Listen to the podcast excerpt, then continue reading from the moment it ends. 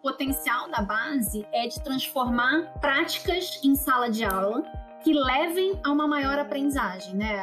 O Brasil tem um desafio que as nossas crianças estão na escola, mas elas não estão aprendendo, né? A gente sabe pelos resultados das avaliações que a gente tem é, um desperdício de talentos enorme nas salas de aula de educação pública no Brasil. É, então, o desafio aqui é conseguir garantir a aprendizagem.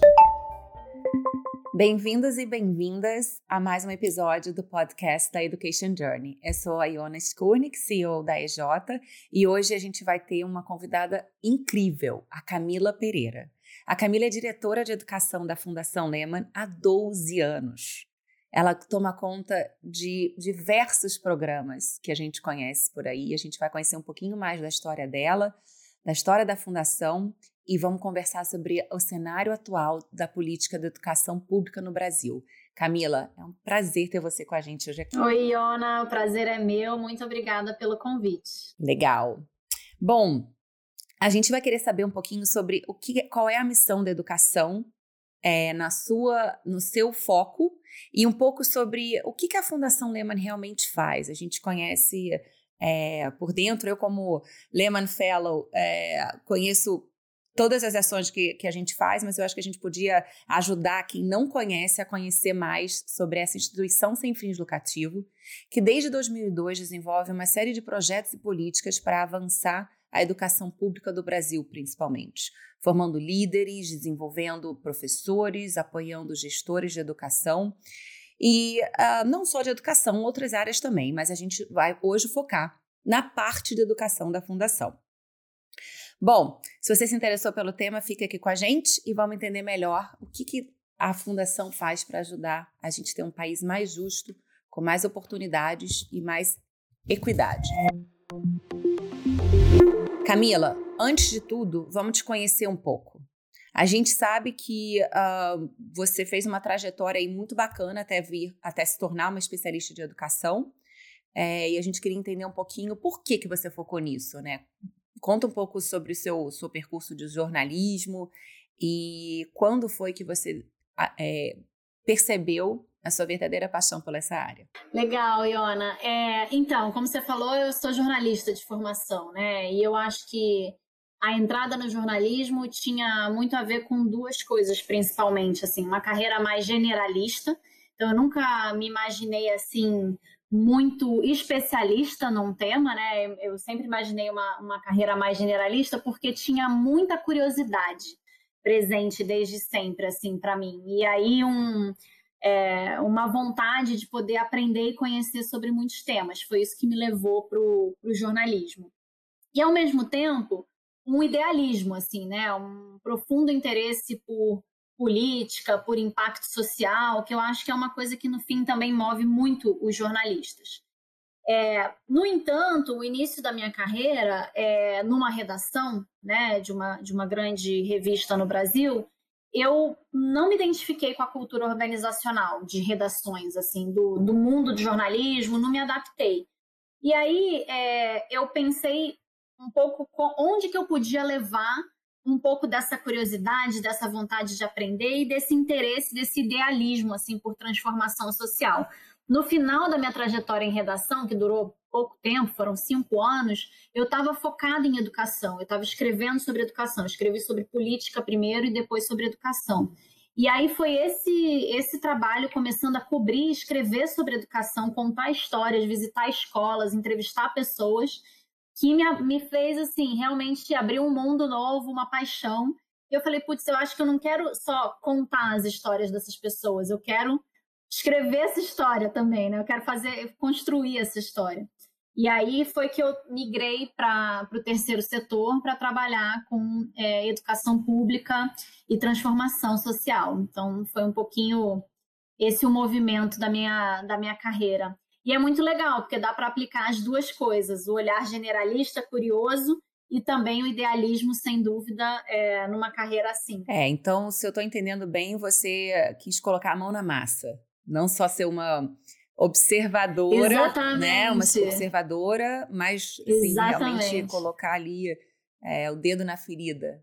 E, e ajudar. Uhum. E aí, então. Ser uma agente de transformação, né? Exatamente. E aí, exatamente isso que me vem na cabeça. Conta um pouco sobre qual é o seu papel né, na área de projetos educacionais da Fundação e o que, que você é, fez. Talvez você pudesse contar para a gente exemplos, exemplos desses seus 12 anos, dessa sua trajetória super rica seja do passado ou atual, mas então colocando a mão na massa, o que, que significa isso? Legal. É, bom, então a minha trajetória, como você falou, tem 12 anos na fundação, né? Eu migrei para a fundação da redação como coordenadora de comunicação.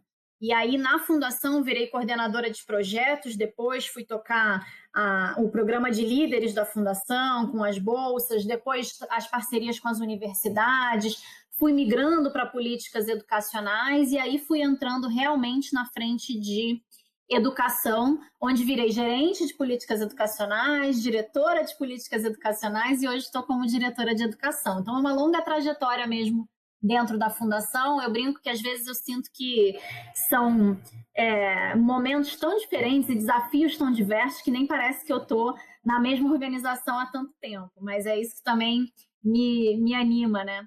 É, mas eu o, o, o, desafio, o dia a dia de seja coordenador de projetos, obviamente isso vai mudando muito quando você vai chegando nos cargos de liderança, né? Mas o que a gente está fazendo na fundação todos os dias é trabalhando para transformar a vida das pessoas. Então, é, são projetos que a gente coloca de pé, são iniciativas que a gente ajuda a viabilizar, é apoiar os parceiros, apoiar os líderes que a gente que fazem parte da nossa rede, para que eles também transformem a vida das pessoas. Muitas coisas envolvidas nisso, muitas atividades diferentes, desde produzir estudos, fazer advocacy, produzir grandes eventos, fazer conexões entre as pessoas e ajudar as pessoas a estarem em rede para que elas juntas possam ir mais longe fazer análises de parceiros e de é, quem que no setor a gente consegue apoiar para que chegue mais longe. Então, uma série de iniciativas e por meio de todas elas a gente vem buscando aí construir o nosso, o nosso impacto, Iona. Exatamente. Sobre esse impacto, né, a gente sabe que a Fundação tem trabalhado para promover a inovação em diversos setores da educação brasileira. Desde formar, como você falou, e capacitar os agentes, até prepará-los para os desafios do século XXI. E aí eu fico pensando, quais são os exemplos que você pode dar para a gente de ações que geram impacto no sistema de educação do Brasil, é, que vocês apoiam, né? Como é que, o que, que você pode contar para a gente um pouco de resultado dessas ações que vocês têm apoiado tanto. Legal. Então, você falou um pouquinho no começo, né? A Fundação a gente está tentando mudar o Brasil por meio das pessoas. A aposta que a gente faz é que são as pessoas que vão ser capazes de transformar o país. Então, a gente tem até um sloganzinho que a gente brinca, né? Por pessoas que acreditam no Brasil, por um Brasil que acredita nas pessoas. É, essa aposta, ela se materializa em aposta na educação pública, porque se a gente quer que as pessoas sejam capazes de transformar o país, a gente precisa ter uma educação pública de qualidade. É ali que elas vão é, realizar o seu potencial, aprender, se tornarem pessoas que são capazes de contribuir para o país. E, de outro lado, a nossa aposta em liderança. Né? Apoiar líderes que vão dedicar suas vidas e suas carreiras à transformação social do Brasil. Esses são os dois pilares hoje da Fundação: educação pública e liderança. No meu papel, eu estou liderando toda essa frente de educação pública hoje. E aí, que tipos de coisas a gente faz e que resultados a gente tem muito orgulho de, de compartilhar? É, por exemplo, é, a gente vem tentando ajudar o Brasil a construir políticas educacionais que avancem a aprendizagem, que facilitem é, a aprendizagem em todas as escolas, em todos os municípios do Brasil. Uma recente na qual a gente esteve muito envolvido e trouxe uma grande contribuição foi a aprovação da Base Nacional Comum Curricular, por exemplo. É, mas além das políticas, Iona, a gente vem trabalhando também muito na ponta, né? A gente apoia hoje 50 estados ou municípios, né? 50 redes de ensino, como a gente fala, que é, estão trabalhando para melhorar a aprendizagem de seus alunos. E a gente tem um trabalho muito focado, muito direto, em parceria com essas redes, para que elas consigam produzir resultados. Então, essa mistura de uma atuação mais de advocacy, mais de, de apoio é, para políticas educacionais e um trabalho muito na ponta, junto com municípios e estados, para que eles façam as transformações que são importantes para garantir a aprendizagem, é um pouco da combinação do trabalho que a gente vem liderando na Fundação. Sensacional. Sobre a, a, a Base Nacional Comum Curricular, é, que é um tema super importante para o desenvolvimento do país, é, conta para a gente um pouco quais são as mudanças que isso traz de imediato, até porque ela já entrou em vigor agora, né? ela já foi homologada, é, e um pouco da visão de futuro que você vê que, que vai trazer de transformação para o país em relação aos próximos anos e às próximas décadas? Iona, eu, eu brinco que é, antes da base, a sensação que eu tenho é uma imagem um pouco forte, tá? Mas é que a, a, o, os professores no Brasil, eles viviam um pouco aquela imagem do esquartejamento medieval, você sabe? Que você, tá, você tem os cavalos puxando um membro para cada lado. Por que, que eu falo isso? Porque você entra numa sala de aula e as coisas que impactam a sala de aula, que são a, o currículo que o professor tem que trabalhar com seu aluno, a formação que ele recebeu para trabalhar em sala de aula, o material didático que ele usa e a avaliação, no Brasil, cada uma dessas coisas estava puxando o professor para uma direção diferente. Essas coisas não conversam entre si, por incrível que pareça. Então, imagina você trabalhar com uma coisa em que os quatro elementos que mais impactam o seu trabalho no dia a dia, cada um te puxa numa direção diferente. Isso é muito desafiador, assim, isso confunde muito, isso gera muito retrabalho, não aproveita as sinergias, não gera convergência. O que o potencial da base, o que a base traz para a educação brasileira, é a possibilidade de um alinhamento entre essas políticas que impactam a sala de aula de uma maior coerência entre currículo, formação, material didático e avaliação. Se a gente conseguir essa coerência que a base pode destravar, vai ser muito mais fácil da gente conseguir resultados de aprendizagem. Então, é um pouco essa visão que a gente sempre trouxe para a questão da base nacional comum e que está se provando uma, uma realidade. Né? Agora que a base começa a ser implementada, você começa a ver um pouco isso acontecendo no Brasil, né? Os municípios alinhando seus currículos e a partir deles a formação, os materiais. A gente acha que vai ser uma movimentação muito relevante para a educação no Brasil. Então, se eu estou entendendo direito, é um, é um guia, né? É uma, uma, uma um framework que pode ajudar é, os municípios e as escolas a seguirem todos para uma mesma direção, né? Sem estarem sendo puxados em diferentes, por diferentes lados. É, nesse cenário, qual é, na sua visão, um dos maiores desafios que a gente tem pela frente? Eu digo um, dois, porque, claro que não são poucos e nem, e nem finitos, né? Mas os primeiros desafios que você vê a gente precisando enfrentar para garantir que a base seja uh, bem implementada e traga, então, essa mudança na educação do Brasil? É, eu reflito muito sobre isso, Iona, porque é, foi muito difícil o advocacy, o trabalho todo para a aprovação da base. Mas quando ela foi aprovada, a gente brincava, né? É, agora que está começando. Porque o potencial da base é de transformar práticas em sala de aula que levem a uma maior aprendizagem, né? O Brasil tem um desafio que as nossas crianças estão na escola, mas elas não estão aprendendo. Né? A gente sabe pelos resultados das avaliações que a gente tem é, um desperdício de talentos enorme nas salas de aula de educação pública no Brasil. É, então, o desafio aqui é conseguir garantir a aprendizagem. Uma política para fazer isso é desafiador para caramba. Essa sua pergunta sobre desafios é muito boa porque uma política que, que pretenda mudar práticas em sala de aula ela tem muitos passos até ela conseguir garantir que isso aconteça. Diferente de uma política, por exemplo, o Fundeb foi aprovado ano passado, uma política de financiamento da educação muito importante. Fundeb é o financiamento. Uma vez que você aprovou e que a lei regulamentou e tal, você transfere o recurso, o recurso chega. Então, é a, a implementação, a gente fala muito desse termo, né? Mas é assim, o, o fazer a política sair do papel e virar verdade, no caso de uma política de financiamento, ou, por exemplo, a política que definiu que o, o, o ensino fundamental ia ter nove anos, né? Em vez de primeira a oitava série, ia do primeiro ao nono ano. Foi uma grande mudança que aconteceu no Brasil faz alguns anos. Ela implementa de uma vez, assim, né? Você não tem tantos desafios. Uma política como a base, que muda práticas pedagógicas, ela precisa que a formação dos professores e o apoio que é dado aos professores acompanhe a implementação da política para que ela dê certo.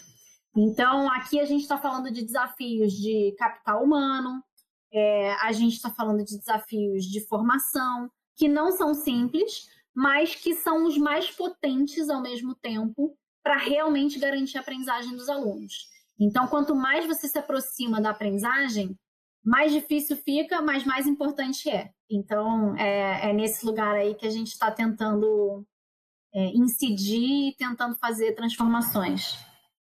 O que, que você vê como ações, contribuições que a Fundação está fazendo para ser uma porta de entrada de novos talentos? Quem está ouvindo a gente e quer vir trabalhar com educação?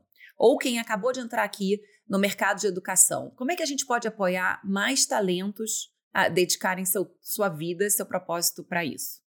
Legal. Então, na frente de. É, a gente fala que é o, triple, o tripé, né? Formação, é, o, a conexão em rede e o apoio ao desenvolvimento de, de carreira.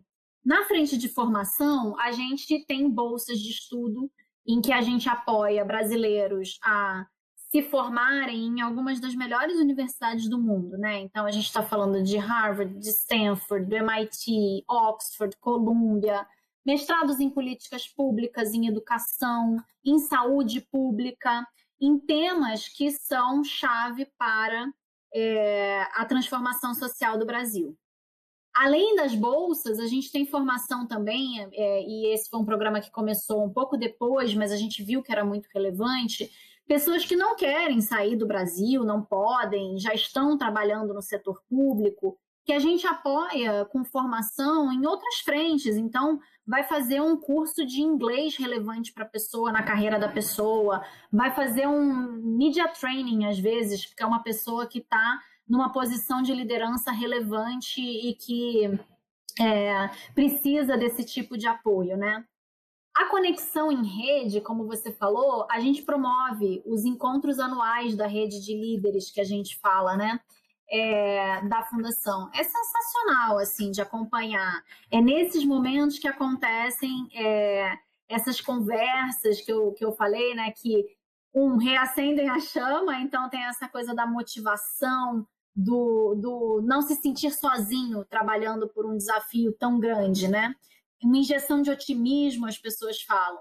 Mas essa conexão em rede, ela também gera uma coisa muito interessante, que é gente boa junto chega mais longe, né? E é, tem mais resultados ainda. Então, é, é, muito legal de ver, assim, muitas vezes quando um Lehman Fellow ou alguém da rede de talentos, por exemplo, vira secretário de educação e leva uma galera da rede para trabalhar com eles, assim, né? Porque conhece, confia, sabe da motivação, sabe de quão bem preparadas essas pessoas são. Então, isso é muito interessante. A gente vê cada vez mais que vão se formando alguns grupos, assim, com clusters de gente boa trabalhando juntas para resolver desafios. É, e aí, dando exemplos ainda mais concretos, a gente tem o novo secretário municipal do Rio de Janeiro, Renan Ferreirinha, um Lehman Fellow, que trouxe outra Lehman Fellow, a querida Teca Pontual, que eu tive o prazer de trabalhar junto. Exatamente. Quando eu estava no governo e, e ela, então, né, continua na política pública e agora com outro Lehman Fellow. E outro exemplo também é a gente aqui na Education Journey.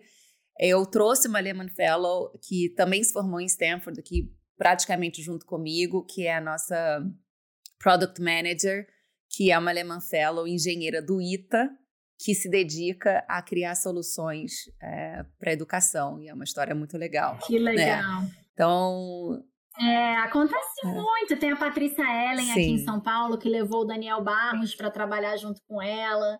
Então, assim, a gente tem muito isso. E é isso, é, é, muito potente, né? Com certeza, com certeza. Eu acho importante trazer esse nível de detalhe, porque as ações, elas precisam, elas são muito bem conceituadas, né, na fundação, e elas são desenvolvidas até o seu final, né? Até realmente ter aí, já, nós somos talvez 400 ou 500 pessoas em diversos backgrounds, não só de educação, né, em outras áreas também Sim.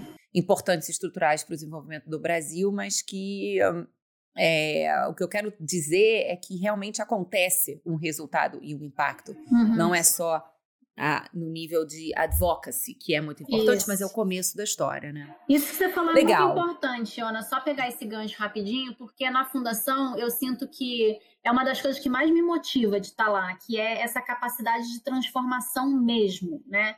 É, uhum. A gente brinca, a gente fala, queremos mudar o mundo mesmo.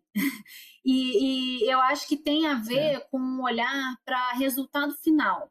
Então, a gente Exato. não é uma filantropia, uma fundação que está olhando para indicadores de processo. Né? A gente está olhando para indicadores de transformação lá na ponta. E isso nos guia para isso que você está falando, é, que é concretizar transformações e não ficar no caminho para elas, né? Sim, exatamente. Eu sou a prova viva disso. Então, por isso que eu acho importante assim a gente poder dividir isso que, que a gente vive para estimular mais pessoas. Eu acho que um dos nossos objetivos na Education Journey, olhando para desenvolvimento do ecossistema de inovação, é ser também uma das portas de entrada de novos talentos em educação e poder continuar é, engajando quem já está em educação, enfrentando uma série de desafios. Né? Então, o que, que a gente quer fazer, por exemplo, com essa conversa, é disseminar mais conhecimento, é poder levar um pouco mais né, do que, que os nossos entrevistados fazem para que mais pessoas conheçam e possam acessar e possam entender o que, que cada um está fazendo para a gente ser uma rede de apoio, ser uma rede de estímulo e motivação e etc. As próximas perguntas, as próximas perguntas, elas normalmente são um bate-volta para conhecer mais ainda a Camila Pereira. Então, a primeira é para você dividir com a gente, por exemplo, um dos seus maiores mentores. imagino que você tem alguns ou algumas. E, e quem são, quem vem na sua cabeça, por que que são mentores, o que que eles uh, te, te despertaram e a importância né, da gente ter mentores para a gente poder sempre estar tá apoiando e perguntando e aprendendo com pessoas que têm para dividir com a gente. Né? Eu acho que isso também é um conceito relativamente pouco utilizado no Brasil, que é muito importante. É, eu tenho informais e no momento uma formal, né, Iona? Mas é, vou citar duas aqui. Uma informal, que é a Isolda Sela, que é vice-governadora é, do Ceará hoje, que foi secretária de Educação, e que é uma mulher muito inspiradora, é, que dedicou sua vida à transformação social e melhoria da vida das pessoas. E ela é, assim, um exemplo realmente para mim e uma pessoa que eu tenho a honra de poder estar muito próxima e com quem eu aprendo muito. E mais recentemente, a Raquel Lira, que é prefeita de Caruaru, prefeita reeleita de Caruaru, topou o meu pedido e o meu convite para fazer uma mentoria mais formal comigo. Ela também é uma mulher muito forte, muito corajosa, é, e eu acho que eu estava buscando nesse momento que eu pedi a, a, a, a mentoria com ela, essa liderança feminina muito forte, muito ousada, como inspiração, sabe? Então tem sido muito legal é, poder fazer essas trocas com a Raquel. Que legal. É, a gente poderia falar sobre liderança feminina num outro podcast, porque você realmente é uma delas e eu não vai caber tudo aqui, mas é um assunto muito querido para mim e para a Education Journey. Nós somos em também, grande maioria. É, nós somos em grande maioria mulheres, né? E, realmente esse assunto é um assunto super relevante. É, mas vamos continuar aqui no que a gente tinha pensado para você. Nessa fase, nessa, nesse bloco do bate-volta, a gente tem mais perguntas nesse tipo. Uma delas é: qual é o seu maior sonho? Olha, vai ficar meio clichê depois dessa fala toda, assim, mas eu realmente tenho um sonho grande, Iona, de que a gente consiga resolver essas desigualdades sociais no Brasil, sabe? Pela crueldade do que elas representam, assim, para a vida das pessoas, é, e pelo tanto que isso nos atrasa como país, assim, é, é, é muito desafiador para a gente. A gente não vai conseguir ser o país que a gente sonha se a gente carregar essas desigualdades junto com a gente. Então tem dois lados nisso assim. Tem o lado de o quanto isso é cruel com quem está no lado desigual, né, no, no lado é, ruim dessa desigualdade, e tem o lado de que de que qualquer lado que você esteja, a gente não vai conseguir avançar como país se a gente não avançar todo mundo junto. Então, isso para mim é muito forte, assim, mexe comigo, é, tira meu sono, e é o que está por trás de todo o trabalho que a gente faz na fundação, do todo o trabalho que eu que eu lidero hoje em educação. Lindo. Qual o momento que você olha para trás e você se arrepende do que você fez e o que que você faria diferente? Olha, como você falou, né, de uma questão também profissional e de inspirar jovens, assim, é, a minha passagem pela redação e quando eu te falei, né, que eu mudei e fiz uma transição de carreira, eu acho que eu fui muito além do que eu deveria nos limites é, que eu tinha, assim. Então, eu, eu, minha saúde mental ficou muito prejudicada. É, eu me estressei loucamente e cheguei num nível que eu não precisava. Então, hoje eu acho que saúde mental é uma prioridade, né, na, na carreira também e na profissão. Acho que a gente não pode abrir mão disso, de estar tá bem para poder, inclusive, ser muito mais produtivo e, e, gerar muito mais impacto no mundo e na vida das pessoas. Então, eu me arrependo de ter deixado ir tão longe assim. É, eu sinto que eu era muito nova e imatura para lidar com isso. E eu vejo muitas pessoas indo por esse caminho. Por isso, eu acho que é importante falar abertamente sobre isso, porque hoje, se eu tivesse as ferramentas que eu tenho, o conhecimento que eu tenho, o repertório, eu certamente teria pulado fora mais cedo e, e me preservado mais. Que interessante. É, isso quer dizer um, uma maturidade, aprendeu. Acho que é, o intuito dessa pergunta é sempre a gente poder trazer um pouco de vulnerabilidade é, e, e, entender que errar e tomar risco faz parte. A gente aprende só realmente enfim, passando pelas situações, né? A gente não é, é, inevitável, uma verdade a gente tem que a gente vai errar e que a gente o melhor que a gente possa fazer é, é aprender com isso. E eu acho super interessante a gente também trazer essa dimensão de que todo empreendedor ou agente passa por situações em que fariam diferente, se arrependem, né? Não existe uma trajetória sem erro e, e impecável, por mais que a gente esteja aqui conversando das coisas que a gente mais se orgulha, é, também tem essa dimensão e, e, e é, quanto mais a gente puder falar livremente sobre ela, mais a gente vai desenvolver uma cultura de risco, que é, tudo bem errar e se arrepender e fazer diferente.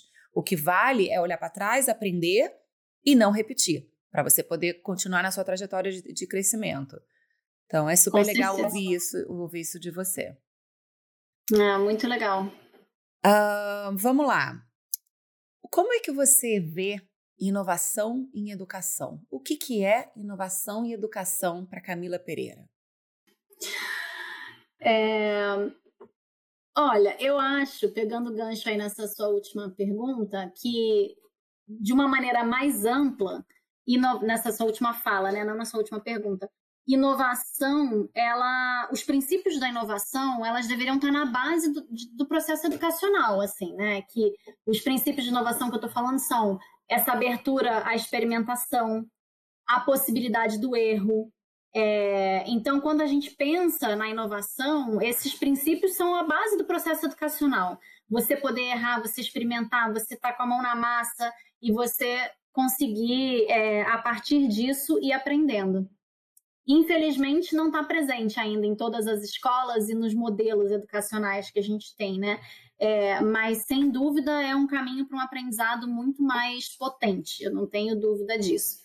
Para além disso, eu acho que a gente fala muito hoje de inovação e educação pensando também em tecnologia, né? Aí é um, é um recorte mais específico da, da inovação.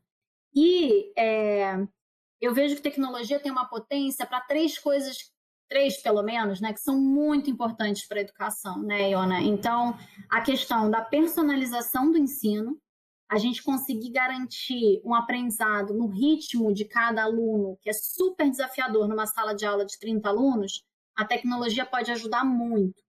Também para engajamento, então, cada vez mais está difícil, assim, né, de você conseguir fazer o processo de ensino e aprendizagem fazer muito sentido para o estudante. A tecnologia, que é um, um, um recurso, e, e especialmente para os que chamam né, os nativos digitais, pode ajudar no engajamento dos alunos na educação, no processo de escolarização. E, por fim, é, uma terceira coisa que a tecnologia pode ajudar muito, que eu acho muito relevante, obviamente, questão da equidade. É, então, ter mais acesso a conteúdos de qualidade. É engraçado porque hoje a gente acha, em alguns casos, que a tecnologia pode aumentar o gap é, de desigualdade. Né? A gente fala assim que, por causa do acesso à tecnologia, ela poderia aumentar o gap. Mas eu vejo, eu também sou muito otimista como você, e eu vejo um cenário onde a tecnologia vai ajudar a fechar esse gap, porque à medida que você tem é, acesso a conteúdos de qualidade por meio da tecnologia, né, é, você amplia a, a equidade e as oportunidades de acesso para quem hoje não tem acesso. Então, eu diria que personalização, engajamento e equidade são três coisas muito importantes que a tecnologia tem o potencial de trazer para a educação. Perfeito, perfeito. sensacional. E aí, a nossa penúltima pergunta. Tem algum livro, filme, série que você indica? Eu vou ficar na mesma temática que a gente vem falando um pouco, então, de vulnerabilidade, de saúde mental, é, e vou falar do livro Coragem para Liderar, da Brené Brown. É, sou fãzaça dela é, e acho que tem tudo a ver com inovação também, porque isso que você falou, assim, né? A disponibilidade para se arriscar, para falar do seu potencial criativo, é, se colocar nas coisas como agente de transformação, é, sabendo que esse é um lugar de exposição, que esse é um lugar de risco, mas muito com um mindset de é, apostar e tentar para conseguir os resultados que você quer. Eu acho que ela me ajuda muito a pensar com mais esse, esse mindset mais ousado, né, da coragem.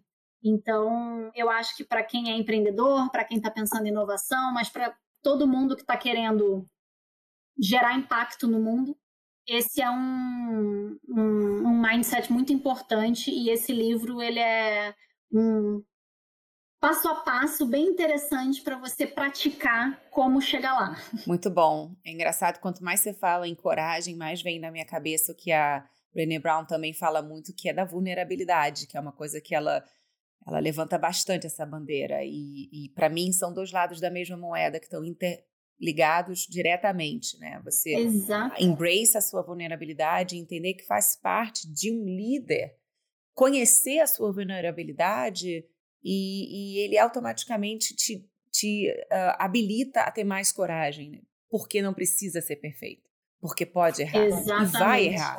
E quanto mais você errar, mais você aprende, mais você pode seguir adiante. Camila, qual é a sua mensagem final? A gente aqui chegando nesse finalzinho dessa conversa maravilhosa que a gente teve, dando abertura para futuras novas conversas sobre empoderamento de mulheres, empreendedorismo feminino, sobre o papel da mulher na sociedade, sobre tantas coisas que a gente ainda pode falar, sobre o futuro um pouco mais ligado nessa parte de tecnologia que a gente não entrou a gente também não falou da pandemia, tem muita coisa para a gente falar ainda. Mas do dia de hoje, dessa nossa conversa, qual é a sua mensagem final? Verdade, Iona, vou querer esse convite para os próximos, hein? Porque é um bate-papo bem legal e esses temas todos que você falou me encantam e vai ser muito bacana, muito gostoso poder conversar sobre eles. Acho que sobre hoje, é, a gente, de alguma maneira, passou muitas vezes por essa questão da vulnerabilidade, né? E isso mudou muito a maneira como eu me sinto hoje como, como profissional. E eu sinto que né, nesse chamado que a Fundação Lehman faz para lideranças que querem transformar é, a sociedade, que querem ter impacto social, essa questão ela é muito importante da vulnerabilidade, porque você tá, você reconhecer os seus medos, os seus desafios, é, saber que você vai errar nesse processo é parte fundamental de você se tornar esse líder de transformação social. Eu acho que é praticamente impossível você ser esse líder e ter impacto de fato se você não conseguir lidar é, com esse lado desafiador que vai aparecer. Então, eu queria deixar um pouco esse convite para as pessoas, assim, para que é, mergulhem nesse, nesse lado também, é, leiam bastante sobre isso. A Brené Brown é uma ótima fonte é, para que seja mais fácil trilhar esse caminho. Para mim, por vezes, e aí isso bate também na questão da liderança feminina, é, foi um caminho difícil, né? Desafiador, assim. E eu acho que pode ser mais fácil para muita gente se isso estiver resolvido desde o começo. Então, talvez seja essa aí a mensagem. Muito bom, excelente, Camila. Super obrigada por ter topado esse bate-papo aqui com a gente e principalmente por toda a sua contribuição de mais de uma década de atuação em projetos de alto impacto na educação brasileira. Hoje a gente falou sobre o cenário da educação basicamente pública no Brasil com a especialista Camila Pereira. Eu sou a Iona Skurnik e esse foi mais um episódio do nosso podcast na Education Journey. Para quem quiser assistir essa entrevista, a gente tem ela completa no nosso canal do YouTube. E sigam a gente nas nossas redes sociais, arroba Education Journey. Por favor, mande seu recado, faça seu comentário. A gente vai adorar ouvir sua opinião, ouvir seus pedidos e sempre melhorar. Bom, Camila, um beijo e eu vou te procurar então para a gente fazer outro bate-papo aqui. Obrigada!